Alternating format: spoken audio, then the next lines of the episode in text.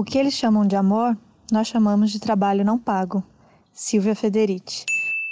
Vocês estão ouvindo Outras Mamas com Thaís Goldcorn e Bárbara Miranda, e esse é o episódio 73. Não era amor, era trabalho.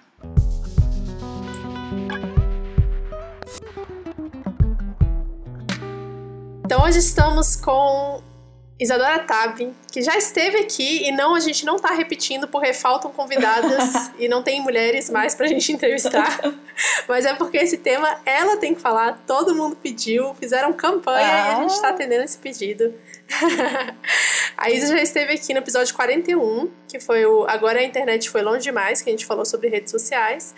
E agora está aqui para falar deste tema bem polêmico, bem atual, que é, é o trabalho produtivo. Antes que acusem a gente de panelinha, né? Que chama as amigas, que, que é isso. Não, a gente tá chamando, fortalecendo as mulheres podcasters, que agora a Isadora, eu acho que na época do episódio do, da internet não existia. E agora, não além existia. de existir, é um sucesso. E ah. é sim, e a gente sim. ama, e vocês também, a gente já falou aqui algumas vezes, a gente sabe que a gente tem ouvintes compartilhadas com o Grifa. Então, eu tô muito feliz da gente falar desse tema, que é um tema que a Isadora já vem falando há um tempo, então, tanto na, no, no, Instagram dela, tem IGTV sobre o tema, no Grifa também, é, elas trazem bastante o, o, sobre o que a gente vai falar aqui agora, que é sempre relevante, né? É um tema que não sai de pauta. Não, não. Pelo menos não nesse sistema. Então a gente vai pedir pra Isa se apresentar, porque eu duvido que tenha alguém que ouve esse podcast que não conhece Isadora, mas caso não conheça, Isa, bem-vinda mais uma vez. A gente tá nessa distância louca. Eu já tô até acostumando com esse, com esse afeto assim de tela, isso é preocupante, mas enfim. E pedir para se apresentar e contar pra gente do Grifa, como surgiu, qual foi a ideia, o que, vocês já falaram, é, que episódio que tá. Conta um pouquinho para quem não conhece. Bem-vinda. Olá, tô com saudade de ver as amigas, sim, longe, meu Deus do céu, que situação difícil. Obrigada pelo convite, pela generosidade. Tem muitos, muitas ouvintes que chegam no Grifa através de outras mamas, vocês são incríveis. que mais? Bom, eu sou Isadora Tabi, é, já estive aqui no algum tempo, quando não havia Grifa ainda. O Grifa é um projeto que eu comecei junto com a Isadora Chiclot no final do ano passado, em outubro do ano passado, com o objetivo de é, ampliar o debate sobre teoria feminista. Então eu falava sobre, sempre, sempre falei, há um bom tempo falo sobre leitura de teoria feminista no meu Instagram, como a Thais disse, fazia alguns IGTVs que me davam um trabalho absurdo e as pessoas me pedem para voltar e eu tenho bastante receio disso.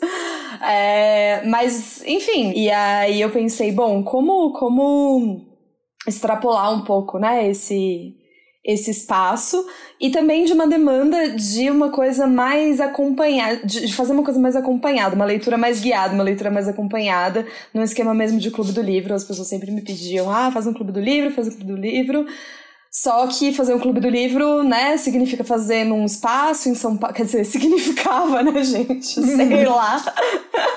é, num espaço em São Paulo, é, como cobrar, todas as questões. Falei, não, esse, esse debate ele tem que ser amplo e gigante e com uma construção coletiva. Então, a maneira que a gente encontrou de fazer isso da maneira maior, assim, que dava mesmo, era através do podcast.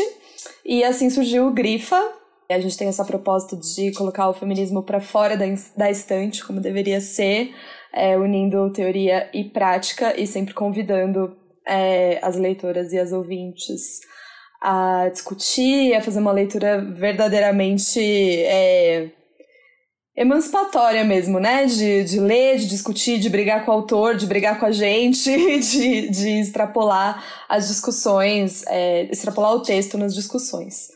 É, o Grifa tá. Nossa, deixa eu contar. No seu sétimo mês de existência. Essa semana, ou semana que vem, vai ao ar o episódio 7. Mas na verdade são. Em termos de episódios, são mais, porque a gente no começo dividia os episódios entre parte 1, parte 2, parte 3, para dar conta de, de, de uma leitura bem detalhada do livro mesmo. Então a gente tem cerca de 15 episódios e agora eu tô com uma série nova que além dos episódios sobre os livros mesmo, a gente faz leitura de, de poesia, de artigos, de manifestos, de coisas mais curtas e que, e que aí são só as leituras mesmo dos, do, dos textos para dar uma arejada também, para dar uma amenizada nesses corações intranquilos da quarentena, ou para tocar fogo no parquinho mesmo, né? E de vez. Então, agora o Grifa tá abrindo seus bracinhos e crescendo um pouquinho mais. É um projeto muito do coração. A gente morre de orgulho.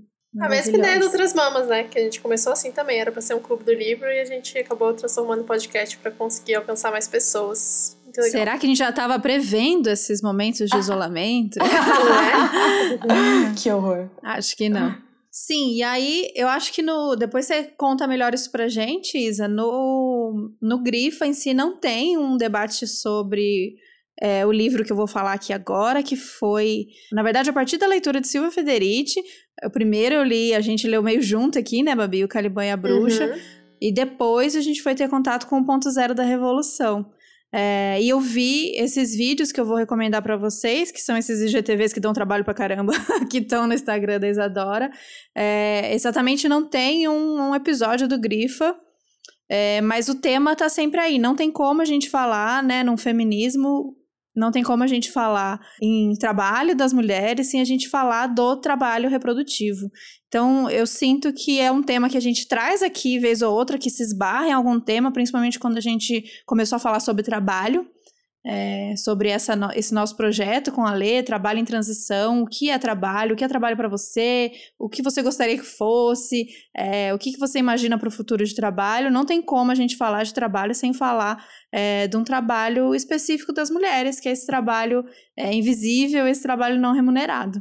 Então, para a gente ir lá no início mesmo, para quem não acompanha essa discussão, para quem não está por dentro, queria saber, Isa, você pode tentar falar para as nossas ouvintes queridas o que é exatamente como você entrou em contato com essa teoria e o que é ela eh, em termos práticos, assim, para a gente trazer para a realidade, para a gente se conectar com ela. E todas as mulheres se conectam, seja com a sua própria vida, seja com a vida da sua mãe, da sua avó, da sua tia.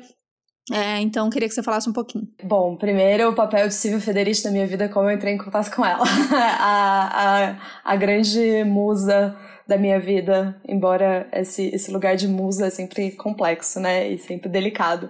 Entrei, não digo que eu entrei em contato com, a, com essa teoria, mas ela teve uma aplicação mais prática na minha vida e nos, nos meus estudos e nas minhas leituras a partir da Silvia Federici, mas digo isso simplesmente porque eu, eu sou historiadora de formação, então, querendo ou não, eu já tinha estudado alguma coisa a respeito é, da reprodução social. Mas eu acho que sim, esse assunto acabou ficando mais em voga para um público é, mais amplo, né? Por conta dos livros dela e a repercussão principalmente do Caliban e a Bruxa aqui, é, aqui no Brasil.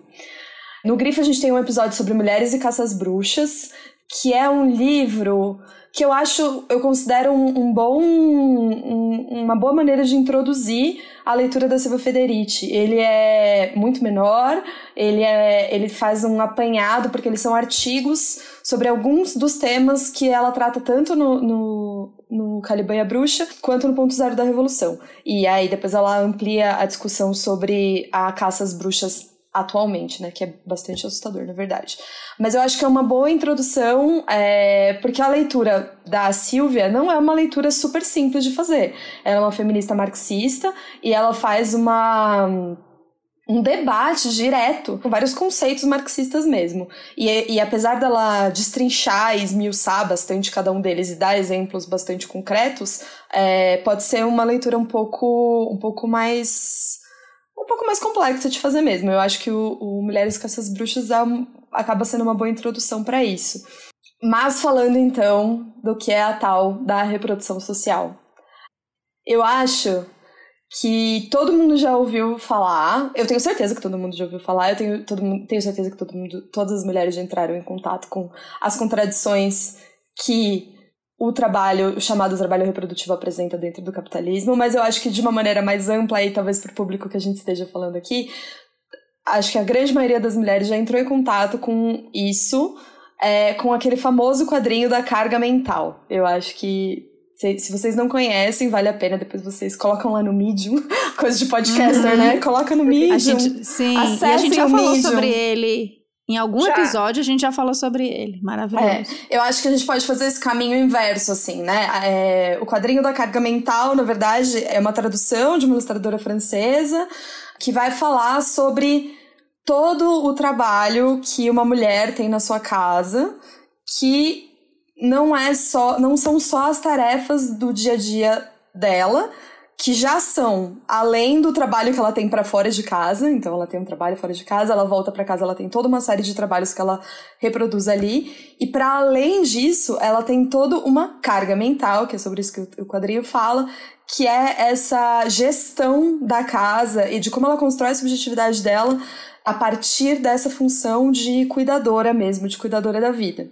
E falar de reprodução social, é, partindo desse, desse, desse exemplo bastante palpável, é exatamente isso. Reprodução social são todas as tarefas, todas as atividades que sustentam a vida, que dão condição de existência aos seres humanos. E aí, como é uma, uma teoria dentro do marxismo, dá condição, então, ao, a que a força de trabalho continue se reproduzindo e existindo.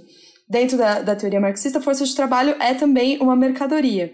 Então, a gente está falando dessa força de trabalho que é composta, afinal de contas, por seres humanos, né? São seres humanos corporificados que eles não precisam só comer e dormir para estar tá aí vivos e trabalhando, que é a sua função principal dentro do capitalismo. Eles precisam estar minimamente limpos, minimamente educados para exercer uma certa função dentro do que se espera nesse trabalho.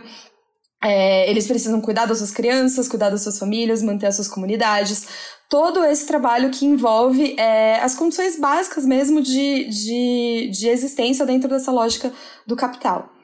E o capital, ele visa garantir para si mesmo um suprimento dessa mercadoria, né? Uma vez que essa força de trabalho é entendida como mercadoria. Um suprimento que tenha o preço mais baixo possível. Então é uma lógica de, de demanda de mercado mesmo. É, a, a maior quantidade de mercadoria a um preço mais baixo. A maneira que o capitalismo encontrou para fazer isso é tratando a reprodução social como algo natural e como um não trabalho. Portanto, um trabalho completamente invisível, um trabalho completamente não valorizado e um trabalho absolutamente não remunerado. Então é nessa dissociação, né, entre o que é o trabalho feito fora de casa, que é o trabalho que essa força de trabalho produz, existe essa dissociação entre esse tipo de trabalho e o trabalho que é feito dentro de casa, o trabalho doméstico, o trabalho da reprodução social. Sendo que o trabalho assalariado, que, que gera a subtenção de lucro que o capitalismo tanto almeja, ele não poderia existir em momento algum sem esse trabalho não assalariado, sem essa produção de pessoas. E aí a gente tem que entender que essa distinção entre o que é o trabalho produtivo e o que é o trabalho reprodutivo é uma invenção da sociedade capitalista. E aí vai muito na direção do que a Silvia Federici traz pra gente. Ela vai, vai, vai traçar um, um panorama bem histórico, bem, bem longínquo das origens do capitalismo, mostrando como que se dá essa, essa adequação a essa nova maneira de enxergar essa diferença entre os trabalhos. É, porque esse trabalho da produção de pessoas, né, esse trabalho reprodutivo, e aí a gente tem que entender reprodutivo não só como reprodução, reprodução, gerar, parir e, e ter uma criança. Todas as tarefas que envolvem isso, né, como, que a gente, como a gente já falou. Mas esse trabalho de produção das pessoas, ele sempre existiu e ele sempre foi associado às mulheres. Essa divisão sempre existiu. Só que as sociedades antigas, elas, elas não tinham uma divisão uma divisão muito nítida entre o que era produção econômica e o que era reprodução social. E foi só com o capitalismo que, que esses dois aspectos eles foram, foram dissociados. Então, que, que se tornou basicamente o trabalho que você faz fora de casa e o trabalho que você faz dentro de casa. Sendo que o trabalho que você faz dentro de casa, aí houve todo uma, uma, um aparato econômico, um aparato de, de opressão mesmo, estatal, um aparato de ideologia, de mentalidade, para colocar esse trabalho doméstico numa posição de natural, como se você tivesse uma, uma predestinação a cuidar, a ser mãe ou a cuidar das pessoas, se você não for mãe, né? Ainda que a gente tenha essa discussão hoje em dia, que ela não, ela é muito recente, né, essa discussão, mas a cuidar, a ser responsável pela casa, a ser responsável pela enfim, por fazer aquela, aquela, aquela pequena comunidade funcionar, ou, em, em alguns casos, em muitos casos, aquela grande comunidade funcionar. Eu, eu gosto muito de uma frase que, para mim, resume tudo isso, que a Silvia fala no livro, que é nós somos as, as fábricas dos trabalhadores, né? É basicamente isso. A, mulher, a função da mulher é reproduzir todo esse cuidado e gerar novos trabalhadores o tempo inteiro. E garantir que eles estejam bem, né? E esse ponto que você trouxe de virar quase que uma, uma característica é, nasceu, nasceu mulher e tem essa característica, esse dom, né? Essa, essas, esse jeito para isso. E se não tem, vai ser desenvolvido, porque é o que a gente aprende desde muito cedo. Então, uh, desde as nossas, das nossas brincadeiras, dos, dos brinquedos que a gente brinca e que os, os meninos brincam, desde a forma como as características que são ressaltadas e as outras que são combatidas. E a gente, depois disso, depois de uma mulher adulta, mais velha, mãe de filho criado já, velho, e a gente olha essa mãe como essa figura, né, tão, ao mesmo tempo tão maravilhosa, tão sagrada, e, e a gente traz pro, pro individual, né, quando você vai falar da sua mãe, você acha que é a sua, e aí você tenta falar características da sua mãe, você vai falar, ah, carinhosa, cuidadosa. Não, ela, eu, não, eu fico impressionada como ela dá conta de tudo. Ela sabe o aniversário da família inteira. Ela que lembra quando acaba não sei o quê. A minha mãe, a gente traz pra... E aí a pessoa que tá do lado fala, nossa, menina, não é que a, a minha, minha também? Aí coisa. por isso que tem essas, essas piadas tipo, ah, mãe, mãe só muda de endereço, é. mãe é tudo a mesma. Como se existisse uma... Alguma coisa que fizesse com que essas mulheres, principalmente as mulheres mães, tivessem essas características, né? Que fosse uma coisa que nasce junto, primeiro nasce junto quando nasce menina, e depois que se fica ainda mais forte quando pare, né? Então virou mãe, nasceu aquela mãe que dá, mais dá, né? Daquele amor incondicional, que não quer nada em troca, que se doa, que se priva de todos qualquer outros desejos, prazeres para aquela prole, e a gente não consegue fazer esse raciocínio de que isso foi construído dessa maneira e não é a sua mãe, não é a minha mãe. É, eu estava relendo agora, que eu sempre volto para ele, o Mulheres, Raça e Classe, da Angela Davis, que ela, depois a gente pode desenvolver mais sobre isso, como ela tem esse debate, justamente com as teorias da Silvia Federici, sobre essa coisa de que além de toda a questão de ser um trabalho não remunerado, é um lugar muito cruel, né? Esse lugar, porque, porque ele é dentro de casa, né? Independente de como for isso vai ser levado e tal, ele é dentro de casa e ele é, é compulsório. Não tem assim, ah, essa mulher poderia ser X coisas e ela acaba que tem que ficar dentro de casa e a função dela é cozinha, quarto da criança, são os lugares que ela pode acessar, né? Uma coisa que eu queria falar só sobre essa questão desse amor incondicional, né, que é uma coisa que eu pensei agora, você tem uma característica muito específica, que é quase que um substantivo que as pessoas repetem, pelo menos aqui no Brasil, que é o amor de mãe, mas você não tem amor de pai, né? Amor de pai não é uma coisa que existe, só, só existe amor de mãe. É tipo, ah, não, é amor de mãe, sabe? E amor de pai, né? Como, que é o amor de pai? Tudo. Quais são as características do amor de pai que eu não, eu não consigo definir, né? Então, o amor de mãe é muito marcante, a gente tá sempre com essa sombra, né? E se você não, se você é uma mulher que é mãe e não consegue reproduzir isso, você carrega para sempre uma culpa de ser uma péssima mãe. É, e, e, o quanto que isso, o quanto que, que toda essa mentalidade, ela não serve realmente como, como uma maneira de domesticar essas mulheres, porque é, é, é uma contradição muito contraditória, né? Com perdão dessa frase maravilhosamente bem construída, mas é, é, o capitalismo não funciona sem essa estrutura que sustenta a força de trabalho. Se não tem força de trabalho, não tem capitalismo, porque não tem lucro, não, não tem, não tem como existir. Então, é o trabalho mais importante dentro né, desse sistema. E é o trabalho mais importante, é um trabalho sem o qual ele não funciona, porque, por outro lado, não tem nenhum valor econômico, que é, dentro do capitalismo, a maneira de você reconhecer algo. Algo só tem valor dentro do capitalismo se for um valor econômico, financeiro, né? De dinheiro, de mercadoria. Então, é, todo esse mecanismo de, de valorização, de colocar a mulher nesse lugar, nesse lugar sagrado, nesse lugar que, que não tem igual, que é a grande, a grande alegria e a grande função, e como não seria diferente, como eu não faria diferente, porque mãe cuida mesmo, mulher cuida mesmo, é uma maneira realmente de, de dar algo, ainda que seja simbólico, para mantê-la ali dentro da, daquela lógica, né? E isso sem falar, assim, falando desse lugar de, de mãe e de família, porque vai além disso, é, mas da construção histórica mesmo, né, que, que essa família nuclear, fechada, burguesa, da pai e da mãe com os seus filhos,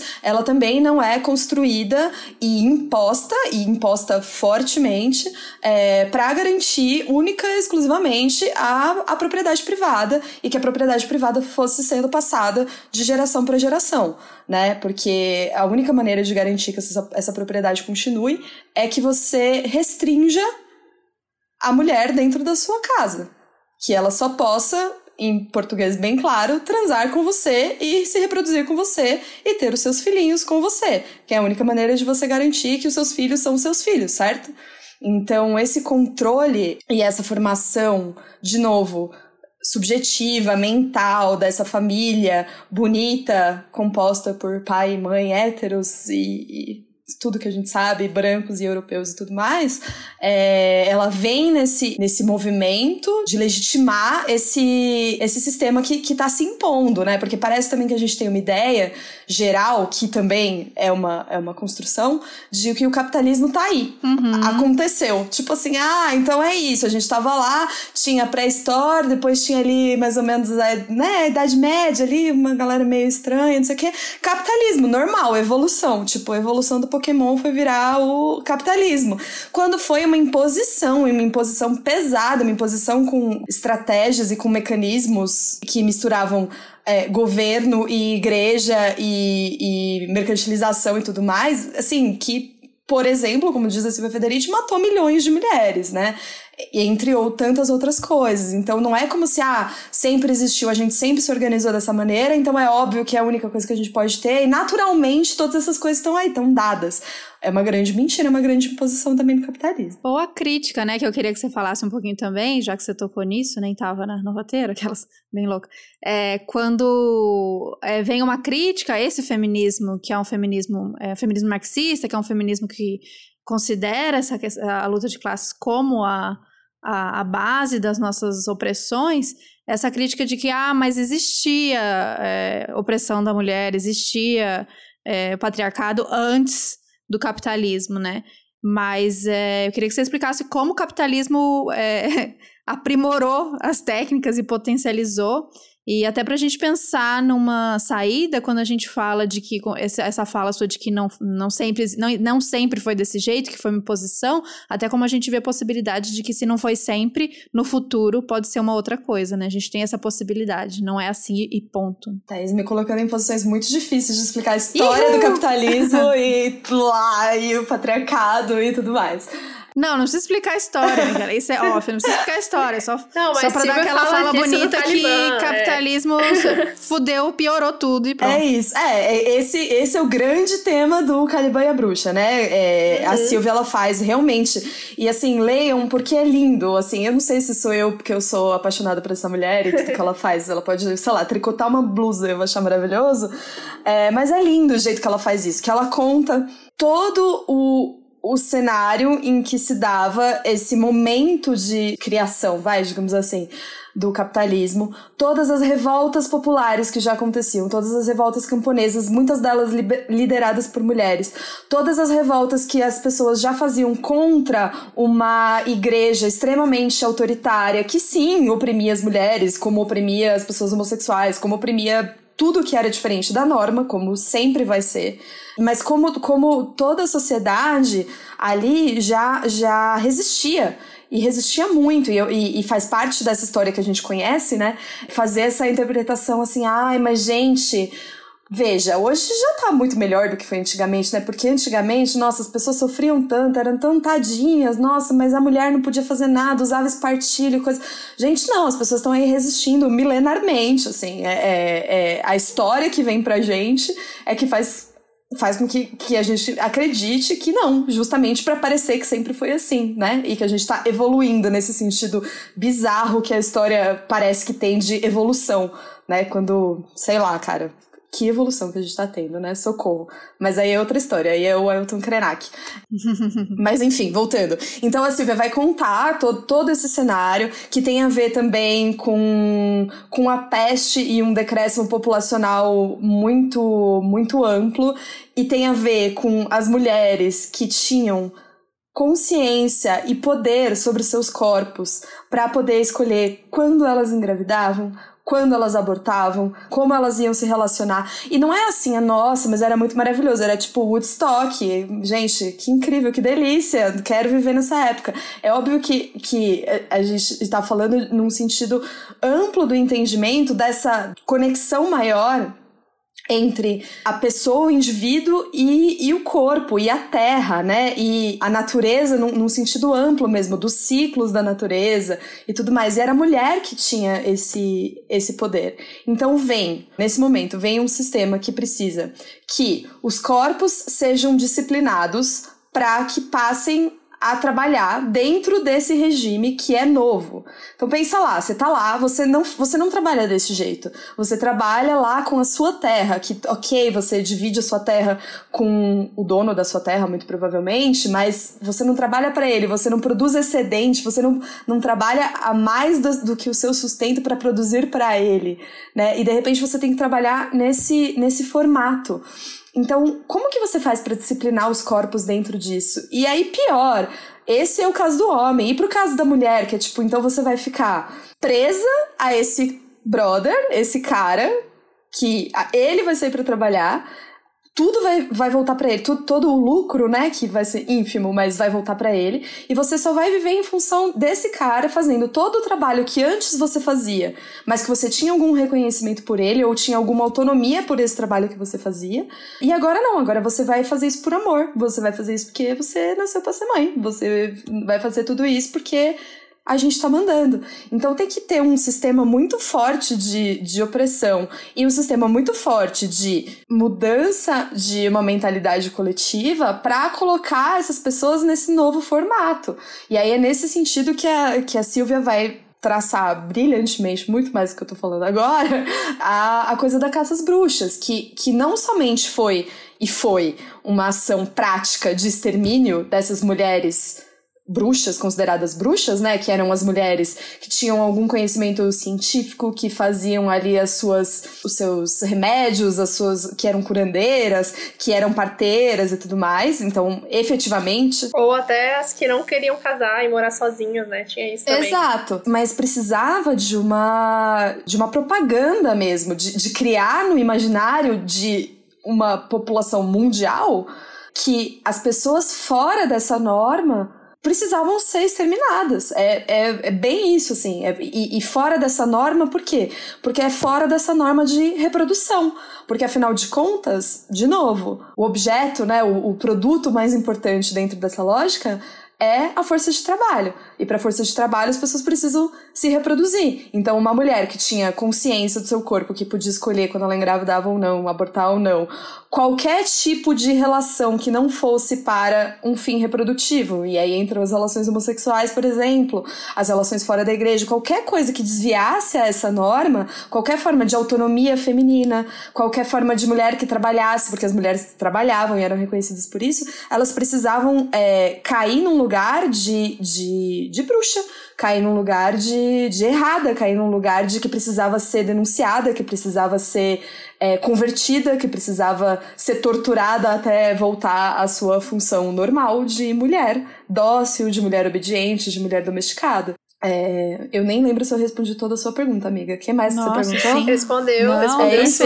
E é isso que você falou, né? O capitalismo ele não dá ponto sem nó, porque ele contou com um mega ajudante para fazer esse trabalho, nessa mentalidade, que foi a igreja que aí traz junto essa questão da. É, que vai introduzindo essa questão da culpa, essa questão do, do sagrado Isso. e do pecaminoso. Então, pronto. Aí foi o combo completo para essas pessoas que fugiam dessa norma, ou as que não estão, mas pensou que estaria alguma coisa errada, qualquer pensamento errado, por isso vem essa culpa, tal da culpa cristã, da pessoa olhar, né, esse diferente, qualquer pensamento que venha diferente, qualquer desejo, você se ter que se confessar e a culpa, meu Deus, porque eu pensei, porque eu tive desejo, porque eu, enfim. É, eu vou dizer que a Silvia, ela deu uma não, não uma estragada, na verdade, mas assim, que agora eu tenho uma visão muito mais crítica depois de ler o Calimão é Bruxa, ver série e filme que se passa no, no medievo é muito difícil é muito difícil que você fala, tá tudo errado. tá tudo errado, tá tudo na versão dos homens, entendeu? Não era assim. Já aprendi que não era assim. As mulheres trabalhavam, elas não ficavam dentro de casa só, sabe? Eu não sei as que eram, enfim, as mulheres que moravam na corte, né? Nas cortes, no, nos, senhores feudais lá, nos castelos, sei lá onde é que esse povo morava. é, e acho, eu lembrei agora, vou, depois que eu falei que nem mais que o Homem da Cobra, eu, que você perguntou, né? Que, tipo, o que vem primeiro e tudo mais. E, enfim, como feminista marxista, é importante a gente a gente pontuar que o capitalismo ele sempre se utilizou dessas estruturas que estavam ali incipientes, né, previamente colocadas, como alicerce mesmo da, da sua estrutura. E isso a gente não está falando apenas da, da opressão de gênero ou da divisão sexual do trabalho. A gente está falando também do racismo, a gente está falando também da colonização como um todo, né, que, que usou dessas, dessas estruturas pré-existentes para se construir em cima mesmo e, e para aprofundar essas diferenciações. E é isso, e foi o capitalismo que transformou é, um trabalho que, sim, era dividido, por exemplo, por sexo, mas em uma coisa em que um é um trabalho produtivo, valorizado, que recebe salário, que tem dinheiro, que tem valorização, todas essas coisas, e um trabalho que é uma, é uma benção divina, é um trabalho que é natural e que, portanto, não merece nenhum tipo de valorização e nenhum tipo de reconhecimento né? Então é, é, é, nesse sentido que, que, ele, que ele cresce, que ele se expande e que ele usa dessas, dessas, dessas estruturas prévias, assim. Mas como que não tem valorização? No Dia das Mães dá um kit da Avon de ah, presente, tá tudo resolvido. dá um, uma amiga minha ganhou um pano de prato. Um pano de prato. Ah. trabalho. Pano de é. prato pra secar a louça. E agora... Se for aquele pano de prato com a frase da Silvia Federici, eu acho que vale. Ai, vale. Mas, mas, tirando isso. Mas eu acho que é mesmo isso, né? Assim, agora tem essa, essa nova leva de empresas que pensam um pouco mais na diversidade, na representatividade, nas, na agenda geral das demandas. E aí, imagina, nossa empresa é muito conectada com a agenda feminista, então a gente não vai dar um bombom, a gente não vai dar um pano de prato, a gente não vai dar uma panela, a gente vai dar, sei lá, que caralho escrito guerreira, você que dá conta de tudo, você que se desdobra em mil, você que sai do trabalho para que você que tá querendo ser CEO da empresa e ainda chega em casa e dá conta do seu filho. Grandes bosta, né? Assim, com o perdão do meu português novamente, você só tá reproduzindo a mesma coisa sem o bombom, entendeu? Tipo, me dê um bombom, uhum. por favor. Sim. Completamente dentro da mesma lógica, reforçando os mesmos padrões, agora com uma carinha mais moderna de, ah, sair na capa da revista como as 10 mulheres mais ricas do mundo, sei lá que porra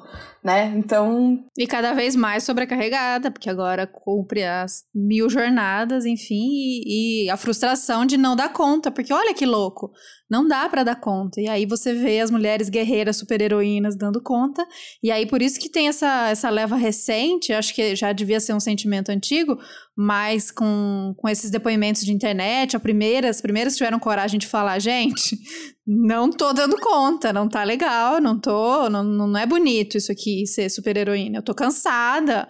E aí a gente consegue começar a olhar para isso, né, e tirar essa forma romantizada e ver que até essa forma romantizada vem daí. Vem que tudo bem, vocês querem sair para trabalhar? Beleza, vocês vão sair trabalhar, mas vocês vão continuar dando conta do trabalho reprodutivo ou vocês vão terceirizar e vão pagar para alguém dar conta desse trabalho reprodutivo. Sim, isso que eu ia falar. Essas top CEOs, ela, é isso, as 10 mais poderosas do mundo, elas já estão em outro patamar que elas não estão mais fazendo o trabalho reprodutivo, elas estão pagando outra mulher para fazer o trabalho reprodutivo para elas, né? E aí, falando dessa coisa da, do trabalho reprodutivo que é feito pelas domésticas, por terceiros, quando a gente chega a contratar, então, o um serviço terceirizado para realizar esse trabalho reprodutivo, porque a gente mesmo, no final das contas, não tá dando conta, né? Várias das, das mulheres não estão dando conta. A Silvia, ela começa a discussão sobre isso falando que o trabalho reprodutivo tem que ser remunerado lá nos anos 70, né?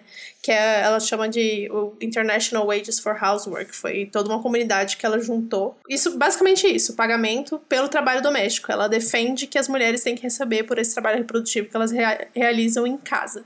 É, então, na verdade, essa a campanha que, que a Silvia e várias, várias outras feministas marxistas italianas é, propuseram lá nos anos 70 era, era muito mais uma tentativa de levar, chamar a atenção para esse trabalho do que efetivamente propor uma remuneração para esse trabalho, porque chamando a atenção para isso, elas, elas levantavam questões do tipo como que é possível é, medir com um salário o trabalho reprodutivo. Como é que você calcula a quantidade de horas e o valor do salário que você vai remunerar as tarefas domésticas, né? Como é que se mede uma intensidade de um trabalho, a, a, a hora, como que chama? Hora, hora, hora homem, né? Eu já ouvi falar desse jeito, enfim. Como é que se, que se quantifica isso quando você está falando de um trabalho de cuidado, um trabalho de afeto, é, quando você está falando de construções de, de, de, subjetividades, são construídas em cima desse papel que elas supostamente têm, né? Então, a gente não está falando simplesmente de uma série de tarefas mecânicas, repetitivas, que, que, ah, então tá, então aqui eu vou quantificar e você vai ganhar tudo isso. E aí entra na coisa de que essa divisão especialmente essa divisão no âmbito do público e do doméstico, ela sempre foi muito muito relegada as mulheres brancas e as mulheres de classe média também, né? Uma vez que, por exemplo, as mulheres negras sempre trabalhavam. A gente fala, ah, mas porque quando a mulher entrou no mercado de trabalho, né? Ah, quando as mulheres entraram no mercado de trabalho, elas acabaram reproduzindo os mesmos trabalhos de os mesmos trabalhos domésticos, as mesmas funções do trabalho doméstico para uma parcela das mulheres, isso é verdade. Muitas mulheres começaram nessa vida do mercado de trabalho formal, sendo secretárias, fazendo tarefas é, muito parecidas com as tarefas que elas faziam em casa. Só que a gente não pode falar de entrada no mercado de trabalho para a mulher negra que está trabalhando, gente, desde a época da escravidão. E assim, que seu trabalho é invisibilizado e não remunerado, e inclusive a sua vida é colocada em risco desde então. É, e aí é nesse sentido também que, que a Angela Davis vai falar e vai criticar de enxergar o salário como uma, um reconhecimento mesmo, e de, de enxergar essa capacidade emancipatória né, do, do salário, do salário em si. Ela vai, vai falar que tem um caráter extremamente opressivo e frustrante de, de falar que você vai dar um salário para o trabalho doméstico que a mulher negra já faz. E ela já faz dentro de casa e ela já faz fora de casa. E ela já recebe esse salário fora de casa. Um salário ridículo, um salário ínfimo. Mas um salário que, se for legitimado dessa maneira, vai, vai realmente consolidar uma escravidão doméstica nova, né? Diferenciada. A Angela ela bate muito nessa tecla.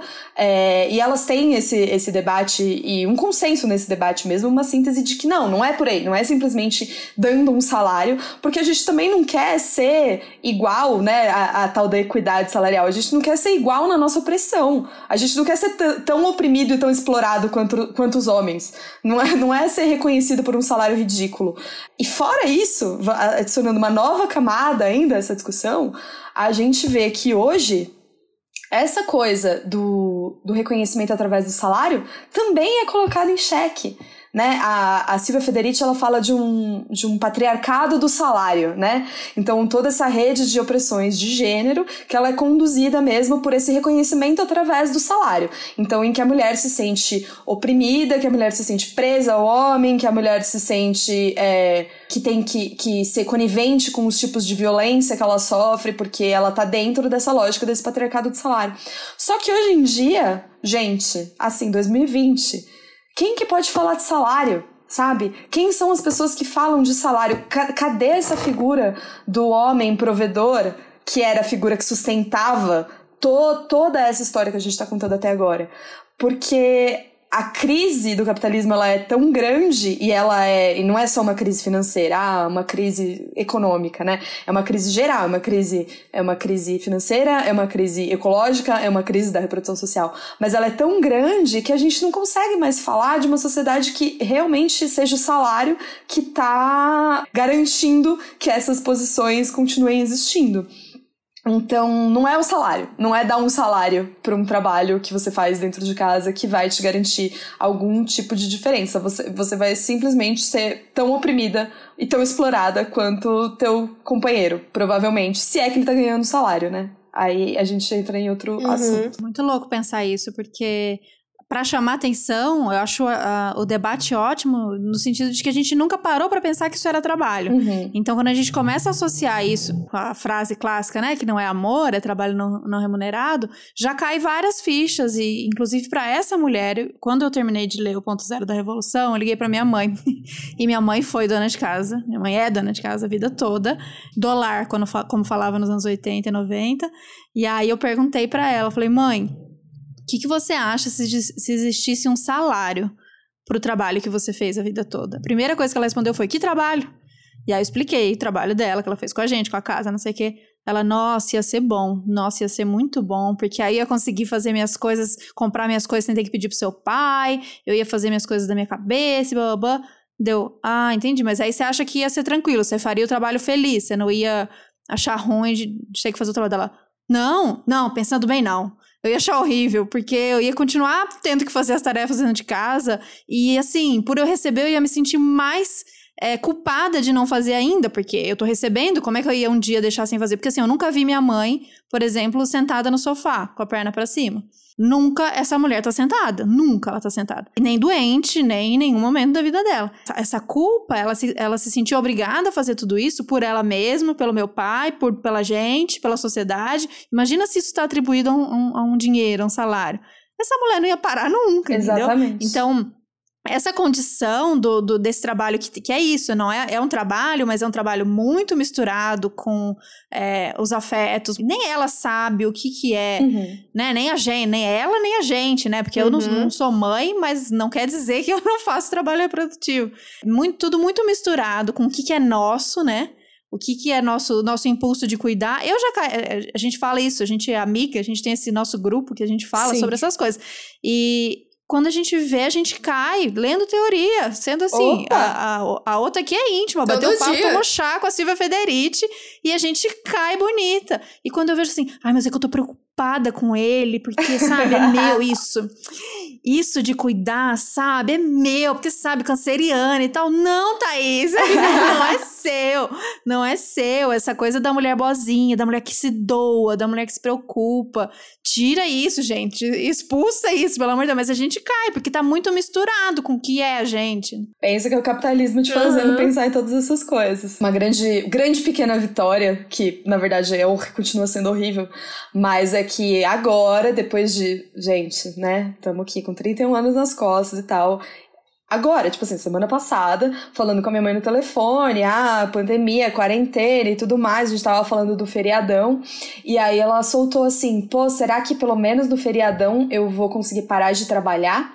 Foi a primeira vez na minha vida inteira que eu ouvi a minha mãe se referindo a qualquer coisa que ela faz dentro daquela casa, que inclui picar fruta para, os meu, para o meu pai, que inclui tudo que vocês podem imaginar como trabalho, assim. Então é, é. E aí, né, atualizando essa discussão e todas as milhões de matérias e que tem que ter mesmo de, de, de como quem enfrenta realmente a pandemia e a quarentena são as mulheres e tudo mais, mas como quem tá lavando o pacote de batata palha são as mulheres, né? A, a, de novo, eu liguei pra ela hoje e aí ela falou: ai, nossa, liguei depois do almoço, falei: você já comeu? Ela, ai, não consegui ainda. Falei: mas o que que aconteceu? Minha mãe é aposentada, meu pai é aposentado, tipo assim, qual, qual foi a grande coisa do seu dia?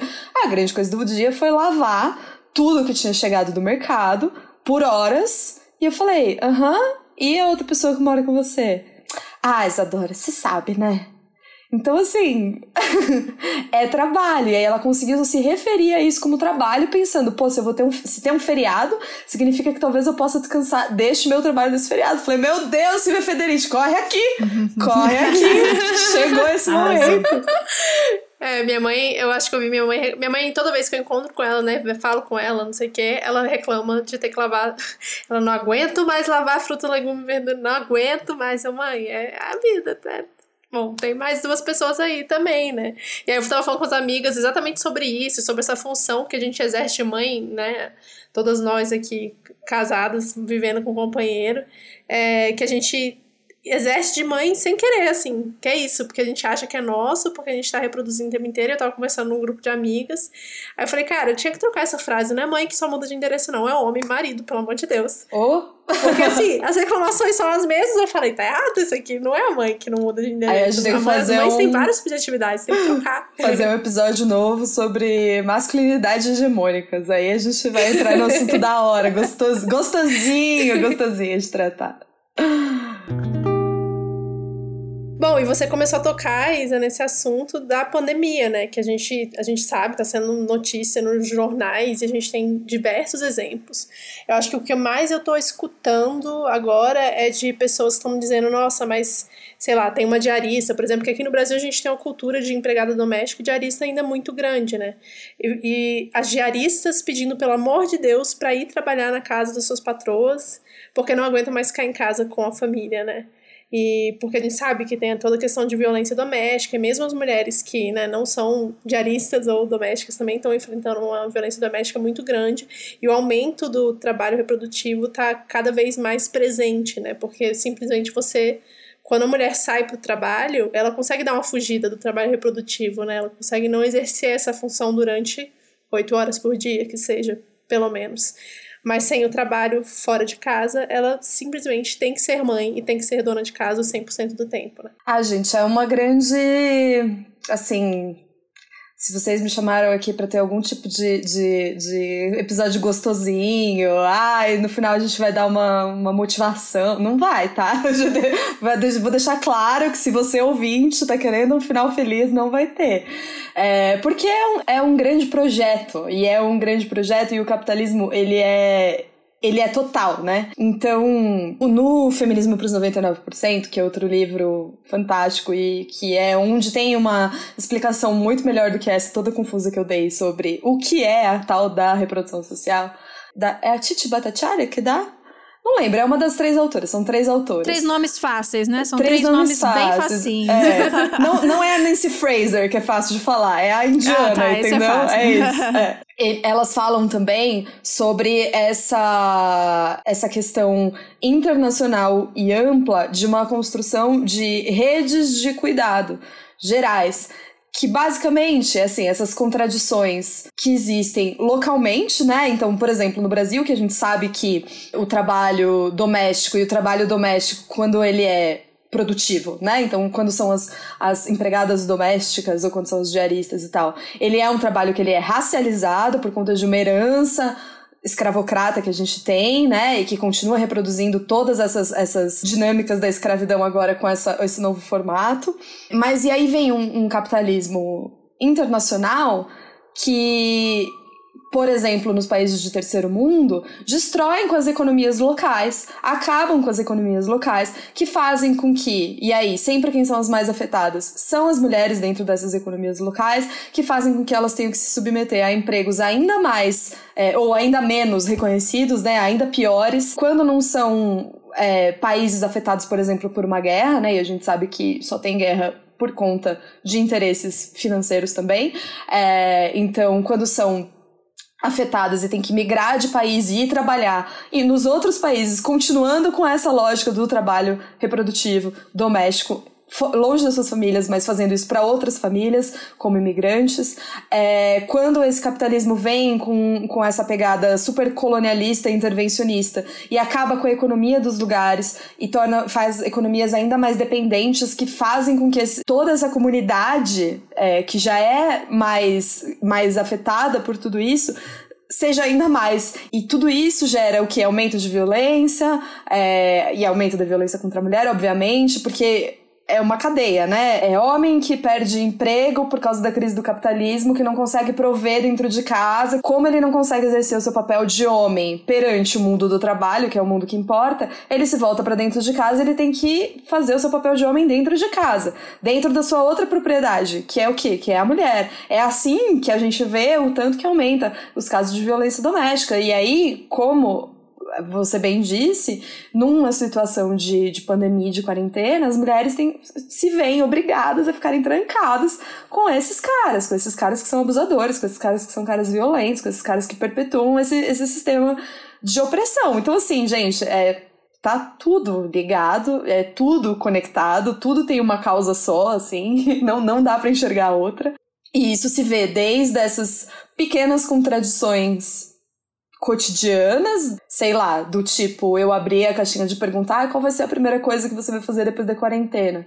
E aí eu recebi tanto respostas do tipo, vou chamar alguém para fazer uma faxina, e aí a minha vontade é derreter em pequenos pedacinhos de Silvia Federici e escorrer pelo ralo, até coisas como vou deixar meus filhos na avó. O que é uma, uma, um desejo legítimo, o que é um desejo que envolve afetos, que envolve você fazer essas, refazer essas conexões, que envolve saudade, que envolve muitas coisas, mas que envolve também esse lugar de terceirizar o trabalho do cuidado para outra mulher que já exerceu esse trabalho do cuidado. Quando tudo isso, enxergando a partir dessa perspectiva, não tinha que ter essas divisões, não tinha que ter essa divisão sexual, não tinha que ter essa divisão individualista, não tinha que ter essa divisão racial, né? Tinha que ser socializado, tinha que ser coletivo. E é a única maneira de, de pensar em, em algum jeito de extrapolar tudo isso. É, é triste, eu sei que a gente tá no momento que a gente não tá é, otimista, mas eu queria que a gente falasse, que você explicasse um pouquinho justamente isso que você começou a falar. O trabalho pode ser alguém que tá nesse momento agora falando, mas gente, as crianças exigem cuidado, não tem jeito, não tem o que fazer.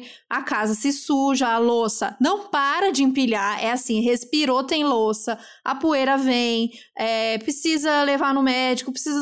O trabalho, ele existe, né? Esse trabalho reprodutivo, ele existe, ele precisa ser feito. Eu não posso, e eu já ouvi várias mulheres, mães falar assim: ah, mas tem uma outra pessoa aí que pariu com você, que tá junto, mas falou: não posso largar essa criança, porque ela vai ficar suja porque ela vai ficar doente, porque outra pessoa não cuida. Qual, qual, quais são as propostas, assim? Porque o trabalho não vai deixar de existir e a gente não tá falando, não tá falando em soluções da, da CEO aí do, do Facebook, falando para você virar uma mega empresária foda e aí você bota 300 pessoas para trabalhar. Gente, calma, pausa, eu vou indo e voltando, mas é porque eu lembrei, eu tenho um livro eu até devo ter indicado ele aqui nesse podcast. Eu peço desculpa, eu já falei, gente. A gente não vai apagar nenhum episódio. peço desculpa. Mas, para a opinião atualizada, vocês têm que ouvir o último. Posso ter falado muita besteira. Enfim, tinha esse livro sobre finanças. Não é a Nath Finanças, era o quê? Uma mulher, CEO, empresária, não sei o que, que fez esse livro. Eu não vou falar o nome. Ou falo. Enfim, daqui a pouco eu decido.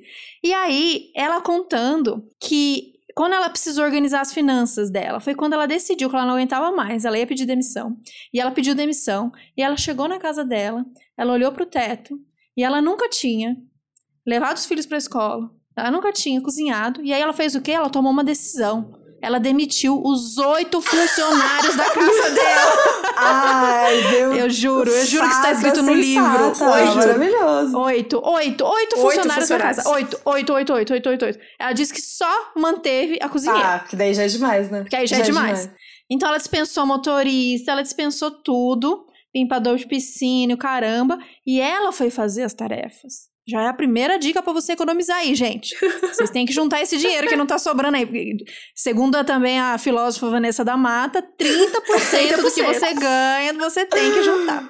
Não, tudo isso para falar que é justamente isso, se a solução, se, se o trabalho existe, se essas crianças ficam cagadas, se a louça não para de, de surgir, trabalho ele existe, é fato. E a gente não está propondo que vocês contratem oito funcionários virem a, a CEO da empresa e contratem oito funcionários para resolver o problema, muito provavelmente oito funcionárias para resolver o problema, é, qual é a proposta? O que, que essas doidas aí estão propondo pra gente fazer? Porque na conta não fecha. Bora. É, então, pois é, difícil, né? Só, só, só critica e não propõe. Na verdade, a proposta é bastante clara. A proposta é a retomada dos meios de produção e a revolução comunista, né, amiga? É, basicamente, essa é a proposta. Bora, tô pronto. Mas falando assim de questões práticas, eu acho que a gente pode olhar, pelo menos eu gosto de olhar para dois, dois lugares. Um lugar é a revolução mesmo, aquela que já aconteceu em 1917, quando as soviéticas propuseram, as mulheres soviéticas e alguns homens também, porque nem todo homem, é, propuseram que esses trabalhos, essa, esse trabalho da reprodução social, os trabalhos domésticos, eles fossem socializados. Simples assim. Uh, e o que, que isso consiste? Isso, isso consiste em creches públicas, isso consiste numa educação verdadeiramente ampla e comunitária. Isso consiste em lavanderias públicas, isso consiste em grandes refeitórios, isso consiste em quando for para esse trabalho realmente ser um trabalho, porque afinal de contas alguém vai ter que trabalhar nessa lavanderia, ele seja levado em conta como um trabalho como outro qualquer de verdade, que ele não seja dividido por gênero, que ele não seja dividido por raça, né, e que ele seja valorizado. É, isso tiveram exemplos práticos, por exemplo, de ações dessas, por exemplo, no Partido dos, dos Panteras Negras, né? A Angela Davis fala bastante dessa experiência no livro dela também, no, no Mulheres da Classe mesmo. É, de café, grandes cafés da manhã comunitário que permitiam que as pessoas militassem, veja bem, livravam o tempo da mulher para que elas pudessem militar dentro do partido, enquanto as pessoas estavam responsáveis pelos, pelos cafés da manhã. Cafés da manhã. Qual é o plural de cafés da manhã? Nossa, Comida. Caféses não deve ser legal. Porque... Deve ser cafés. Cafés, é. Eu Cafés citei da manhã. Caféses e Angela Davis na mesma frase. Deus me perdoe, né? Desculpa. Mas tá bom. Desculpa, Davis. Desculpa, Angela Davis. Mas então, sim, pensar em, em políticas verdadeiramente revolucionárias, verdadeiramente coletivas, de entender que o trabalho de reprodução social é trabalho e, portanto, as mulheres são trabalhadoras. E por que, que isso é tão importante? Reconhecer as mulheres enquanto trabalhadoras significa que na revolução as pautas das trabalhadoras, porque afinal de contas quem faz revolução é a classe trabalhadora, vão ser levadas em conta e não serão, é, que é uma crítica que o marxismo recebe muito e, e, quem se posiciona enquanto marxista recebe, que, ah, mas o marxismo não leva em consideração é, as minorias, ah, é coisa de, de branco europeu. Existe, existe, existe um método para você tratar disso, é, e esse método, a partir do momento que você entende que mulheres, mulheres, corpos feminizados, pessoas trans, travestis e todo, tudo o que não é a norma, né, que não é entendido como o, o proletário branco da fábrica inglesa, alemã que ia lá trabalhar, é, são é, essas pessoas precisam ser entendidas enquanto trabalhadores e enquanto trabalhadores eles vão guiar é, essas mudanças estruturais na sociedade. É a única maneira de fazer mudanças de verdade. Eu tô lendo também, e é outra coisa que, que eu acho que de uma maneira um pouco mais sangue no zóio e vontade de fazer alguma coisa, né, para mudar é importante trazer, eu tô lendo A Potência Feminista, que é um livro da Verônica Gago, que é uma feminista argentina contemporânea, tá aí maravilhosa, participando de várias, várias lives, várias entrevistas, várias coisas. E ela faz uma análise muito linda, muito linda, uma das mais lindas que eu já vi, fazendo essas conexões todas que a gente tá fazendo, Silvia Federici, Angela Davis, é, ela fala da Nancy Fraser, ela vai. Ela é muito louca, ela é muito foda. E ela conecta tudo isso com os movimentos de greve, da greve internacional das mulheres mulheres, que é um movimento que vem acontecendo desde 2015 internacional, né? Ele é, é, é, essa, ela entende a greve como esse processo, greve não pontualmente, ah, teve um dia de greve, é a greve enquanto esse processo. Enfim, ela faz toda essa costura para dizer e o subtítulo do livro é fantástico porque chama A Potência Feminista ou o Desejo de Transformar Tudo. E nesse transformar tudo é lindo, é lindo, é de chorar. É de, é, esse livro você lê chorando de verdade, amiga, você vai chorar comigo. Esse transformar tudo é entender também que a gente precisa repensar uma sociedade e, e, pensar uma sociedade nova não a partir da produção. A gente tem que pensar uma sociedade nova a partir da reprodução da vida. É isso que tem que importar mais. E não a produção. Porque enquanto a gente estiver pensando na produção, ainda que dentro dessa lógica que a gente queira, revolucionária, o que quer que seja, vai ter gente explorada, vai ter gente oprimida. Então é a partir da produção. A Silvia, é, ela tem um livro que ainda não saiu no Brasil, eu acho que vai sair, eu espero que saia, pela Elefante, inclusive, né? Que foi a mesma editora que lançou o Caliban 1.0, que chama. Ah, não vou lembrar o nome agora, mas é tipo assim. Conhecendo os comuns, se inspirando nos comuns. Esses comuns que ela fala que são as possibilidades comuns de comunitárias, de economias, de, de formatos de sociedade que já existem, que já estão entre nós e que podem dar caminhos mesmo pra gente seguir, pra gente pensar em como que vai ser essa sociedade que a gente quer construir. Ela cita a Via Campesina, ela cita o MST, ela cita algumas comunidades, principalmente comunidades, e aí é inevitável, ela cita comunidades do chamado terceiro mundo, né, do sul global, é, comunidades da América Latina, principalmente, e era muito bonito ver como a Silvia ficava emocionada conhecendo as coisas aqui no Brasil, na passagem dela e tal. É, eu acho muito importante a gente parar para olhar para esses lugares com toda certeza. A gente sabe que essa ideia de, de evolução é, inclusive, uma ideia bastante capitalista, né? De que a gente. Tá, de evolução e de progresso. E, então pensar em seja comunidades ancestrais, seja falar do bem viver mesmo, né, desses princípios que, que articulam natureza e sociedade, que conectam mais a gente com a natureza e que sem sombra de dúvida tem que ser por esse caminho, é nisso que a gente acredita, mas a gente tem que fazer isso com cuidado para não romantizar essas sociedades, não romantizar esses lugares e também não desconectar que esses, esses lugares e essas alternativas que já existem estão dentro da lógica capitalista e vivem dentro da lógica capitalista. Isso pode ser muito bom como um sistema de resistência, tipo, porra, apesar de toda opressão eles estão lá, mas também que eles funcionam por conta disso e que talvez seja muito difícil pensar numa coisa internacional maior e, e ampla a partir só desse, desse dessa experiência concreta que existe hoje, sabe? Nossa, uhum. eu tô quase cantando para você.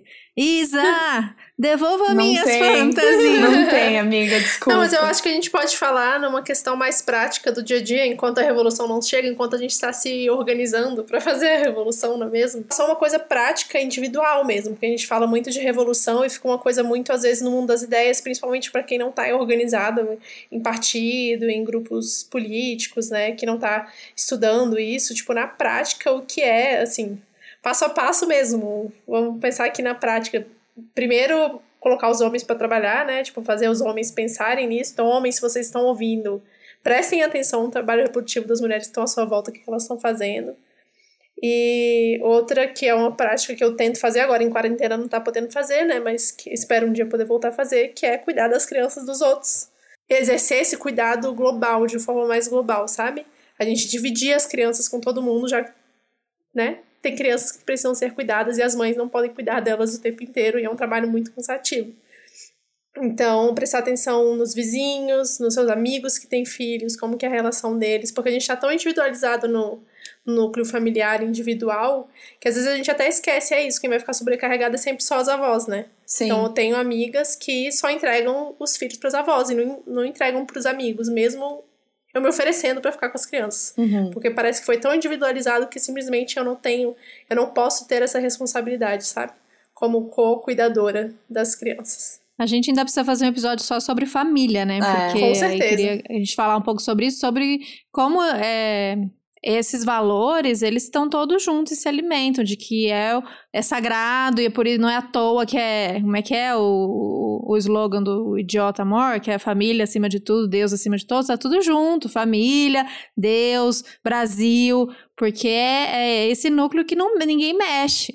E, e, aí deixa assim, porque tá funcionando. Então, é, a gente não convive, a gente não compartilha. A nossa casa, o nosso espaço é sagrado, a nossa família, ninguém mexe, é sagrado, e nisso a gente não se envolve e não compartilha. Quando, quando a gente fala, tem aquela frase bonita de que para criar uma criança precisa de uma aldeia, isso não é uma bobagem, gente. Uhum. Vocês já ficaram, quem não é mãe, já ficou com uma criança de um, dois, três, quatro anos, não dá conta. Um adulto, dois adultos não dão conta da energia de uma criança. Então, realmente, a gente precisa. É, é, dessas iniciativas, que são essas creches coletivas, essas lavanderias coletivas, esses é, refeitórios coletivos, mas a gente precisa, e a gente já falou isso aqui em alguns episódios, olhar pra gente, como a gente hoje se relaciona, como a gente se relaciona com os nossos amigos, com os nossos afetos, com a nossa família, como a gente olha para as crianças que estão em volta não só das, desses nossos afetos, mas se você está num lugar público, num restaurante, num parque, como é o seu olhar para o cuidado geral, para o cuidado do outro, né? Tem muito essa, essa frase, não é à toa, de tipo, não se mete, marido e mulher não se mete, criança dos outros não se mete. Eu morria de vergonha do meu pai. Meu pai sempre se meteu na criança, na criação dos outros, assim, não se meter na criação, mas tipo, se tinha uma criança correndo num restaurante, ele ficava de olho, ele ia brincar, daqui a pouco ele tava no parquinho com a criança e, e pai e mãe abandonavam, porque vi que tinha alguém ali. Mas no geral as pessoas têm medo disso, né? Uhum. Ah, é um estranho, e, e, obviamente eu entendo onde vem esse medo, mas pra gente fazer esse exercício, né, de voltar a, a confiar uns nos outros, esse olhar do, de cuidado de geral, de contar com os outros, de pedir ajuda pro vizinho, de pedir ajuda pro outro. É, porque a gente desaprendeu total isso. Né? Fechou o núcleo mesmo, né? Pai, mãe, filhos. É, e funciona muito bem para esse sistema que a gente vive, de que a gente seja cada vez mais individualistas, né, Isa? Completamente. Eu acho que esse episódio sobre família é fundamental para entender tudo isso, assim. Inclusive, enxergar que essa construção desses, desses papéis, né, dessas categorias, na verdade, é isso, são, construções. É, vou polemizar, mas vou deixar a pessoa que polemiza do jeito mais bonito que tem no mundo, que é Amanda Palha, fazer isso. Vejam o vídeo da discussão da Amanda Palha, do pastor Henrique Vieira e da. Ih, minha nossa. Esqueci, perdão. Bom, no, no Democracia em Colapso. Democra, Democracia em Colapso é uma pergunta. Da Boitempo do ano passado, que a Amanda, a Amanda Palha fala sobre o fim da família. Só vai falar verdadeiramente de uma, de uma ruptura revolucionária quando a gente falar do fim da família. E aí não é assim, ah, ninguém vai, mais vai poder se relacionar, ninguém vai poder casar, ninguém vai poder. Não, não é tipo assim, parem de se relacionar efetivamente, não podem ter filhos, vão arrancar seus filhos, essas, essas coisas que gostam de falar, né? Que, que comunista gosta de fazer. Mas é entender que essas categorias, elas estão aí, elas funcionam com um objetivo muito claro, justamente de manter cada núcleo separado do outro, porque quando a gente mantém cada núcleo familiar separado do outro, a gente não se enxerga enquanto classe e a gente não se enxerga enquanto classe trabalhadora. Tá aí esse bando de doido que acha que porque ganha 5 mil reais por mês ou ganhava, não, não é trabalhador, entendeu? É, é, vem, de, vem disso, vem de tanto você não entender a mulher enquanto trabalhadora e enquanto sujeita política, né, e, e, e agente de, desse potencial revolucionário, vem de você não se enxergar enquanto comunidade, enquanto classe. Esses núcleos, essas construções, elas são, elas são propositais, elas não vêm por acaso. Da mesma maneira que se construiu uma mentalidade sobre a bruxa, se construiu uma mentalidade sobre a família, se construiu uma mentalidade sobre o pai de família, sobre quem é a mãe, e agora sobre quem é essa mãe que também é empresária, ou no caso das, das mulheres de uma classe mais baixa, que elas não são empresárias, elas são empreendedoras. Então, além de tudo, elas são empreendedoras e aí elas vendem, sei lá que caralho, para dar conta, porque elas dão conta, elas dão conta de tudo. Elas dão conta desse sistema que moe elas, esse sistema que mata os filhos delas, esses sistemas que prendem os maridos delas e elas dão conta, sei lá, vendendo coxinha, trabalhando na casa de três patroas e dentro dessa grande lógica. Mas aí elas são empreendedoras, aí elas são né, essa, essa mulher que, que, que dá conta de tudo ali dentro, dentro daquele, daquele cenário, daquele contexto. E aí sim, muito apoiada pela igreja, com, com o Estado falido, que o mínimo de, de garantia de assistência social, né, de, de, de garantir educação, de garantir o mínimo de saúde, tá falido. Então, que, o, que, que, o que, que começa a dar é, essa, essas outras garantias. Ou é a igreja, ou é um serviço privatizado horroroso que ela tem que pagar, então, de novo, ela fica super dependente dessa lógica, ou é um tipo de trabalho ilegal e um tipo de, de economia ilegal que também faz com que ela entre numa lógica de dependência. Então, assim, de novo, gente, é o fim do mundo mesmo, é isso que eu vim dizer. Tchau. perdão, peço perdão pelo vacilo. Procurei aqui uh, no seminário para incluir lá Flávia Biroli. Ah, é, a Flávia é ótima. Nossa, perdão, Flávia. Nunca ouço esse episódio que eu esqueço seu nome. Sim. É, eu queria só recomendar, antes da gente terminar, é, dois episódios do Olhares Podcast sobre isso, que tudo que a gente falou, que a Aline fez é, Divisão Sexual do Trabalho, que é o 59, e o 52, que ela fala domésticas em violência, agora na época de quarentena. Massa. Tem o um episódio do Teologia de Boteco também, sobre trabalho reprodutivo. Sim, com a Cecília e tem Farias. um podcast, que é o Punho Podcast, que eu acho que os primeiros episódios todos são sobre isso também, muito legal. Isso, a primeira temporada inteira do Punho é sobre reprodução social. A Cecília, é, a Cecília Farias, que faz, é incrível, ela que faz teologia de boteco também sobre reprodução social. Beijo, Cecília. É, beijo, Ceci. Ela é incrível e, e tem um histórico de, de militância e de atividades com vários movimentos sociais, assim, que, que realmente provam que não tem nada de teoria que não seja realmente fundamentada na materialidade, assim, sabe? É muito foda. Ai, amei. Obrigada, Demais, Isa. Foi muito obrigada. bom. Foi muito Eu bom. queria que você falasse, se puder, se tiver como dar um spoiler, quais são as próximas. Alguma coisa que dê pra falar de próximos livros que você vai falar no Grifa ou algum spoilerzinho. Dá super! O próximo episódio, que eu estou fazendo roteiro neste exato momento antes de falar com vocês, é sobre a potência feminista da Verônica Eba! Gago. Eu tô Yes. apaixonadíssima, sério, eu tô muito apaixonada por esse livro. É, e eu também quero fazer uma série, temporada, não sei como vai ser, sobre as soviéticas, porque já passou da hora, justamente pra gente entrar, apesar de, como vocês disseram, não ter um episódio específico sobre isso, é, esse é um tema que tá em todas as análises de todas as coisas que a gente possa fazer e a gente possa tratar, assim. Então, é, ir direto nessa fonte, falar um pouco da Flora Tristã, que é uma personagem completamente apagada da história aí, que escreveu ao mesmo tempo do Marx, ou até antes, e ninguém fala dela. E, e depois falar das, das soviéticas revolucionárias mesmo, Clara Zetkin, Alexandra Kolontai. Quero convidar umas pessoas aí para falar de amor camarada comigo. É, umas pessoas aí, umas pessoas aí. E Rosa Luxemburgo. E, e o que mais vocês quiserem, gente. Mandem, mandem sugestões, temas é, e o que mais for. A gente tá aberto. Eba, muito bom. Muito legal. Acompanhe o Grifa, acompanhe a Isadora pelo Instagram, que lá no Instagram não tem essa seriedade toda. Eu e ela, a gente faz live falando de putaria. Isso! É, a gente fala basicamente o que é, amiga, pra definir seu conteúdo. Plantinha, Tem prantinha, É, gato, putaria, putaria, comunismo. comunismo. O que mais? Hoje, pão com couve. Pão com couve. Tem livro de vez em quando, tem pão com Tem couve, livro, tem pijama. livro. Tô na editoria do pijama, Pijama, agora. influencer de É pijama. uma grande pijama foi loucura. Gente, eu, eu ganhei, tipo, muitos seguidores depois que eu mediei a mesa lá da Boitempo. E aí eles chegaram no meu perfil e eu falei, mano, fudeu, porque essas pessoas vieram todas aqui, tipo, nossa, super pensadora, marxista, não sei o quê. Aí, três stories eu chorando por causa da quarentena, o gato, o pijama e o pão com couve, sabe? Ninguém tá entendendo espero nada. Que É, bom todo o público no geral, sejam vocês ouvintes, seja público do Instagram, de YouTube, de youtuber, de YouTube, compreendam que os criadores de conteúdo que são, que são gente, né? Porque tem uns que não são gente, Sim. mas são empresas, são sei lá o quê. Eles também, igual vocês, estão passando pela quarentena, estão Nossa. passando pelo desgraçamento mental que vem aí Nossa. sendo construído desde 2014. Eu não vou Isso. mentir que é, ah, Não é quarentena novo. cagou minha Não, cabeça. não. Não, mentira. Mas a gente sabe que tá difícil é acompanhar as notícias, viver no mesmo tempo e espaço que o Bolsonaro. É tudo muito complicado. Então, o conteúdo ele vai desde tentar abstrair o máximo e aí tentar relaxar e falar qualquer outra coisa.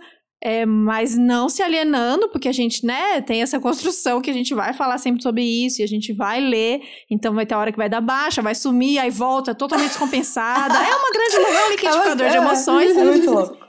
Eu espero que vocês estejam compreendendo isso. E a gente tem umas, é, umas ouvintes muito carinhosas que falam: gente, se precisarem dar uma pausa, a gente entende. Mas isso aqui que mantém a gente viva, gente. A gente ama, é o que a gente ama fazer isso aqui. Então, talvez não tenha, é, em alguns momentos, pareça não fazer sentido a escolha de tema. Ou, né, ou se alguém está esperando que a gente sempre vai fazer um tema sobre a conjuntura ou sobre a pandemia. A gente está tentando, como vocês, seguir, sobreviver do jeito que dá. E eu espero que Sim. vocês estejam com a gente, segura na nossa mão e vamos, acompanhe o Grifo, acompanhe a Isadora, me acompanhe, vamos junto que a gente vai, não sei pra onde, a mas gente vamos vai junto. junto, é, também não sei pra onde, mas a gente vai junto, com toda certeza. E se é você gostou dos- desse podcast, apoia nosso trabalho, apoia.se barra outras mamas podcast e Grifa também tem, não tem? apoia.se barra grifa podcast. Qualquer valor a partir de 5 reais mensais. Isso. Apoie o trabalho dos produtores É de isso. conteúdo que você gosta. E vamos E é nessa, isso. todas Obrigada, gente. Amamos. Até semana que Obrigada, vem. Valeu, Isa. Um Obrigada, beijo. amei. Valeu pelo convite. Demais. Beijo. Tchau, tchau. Um beijo.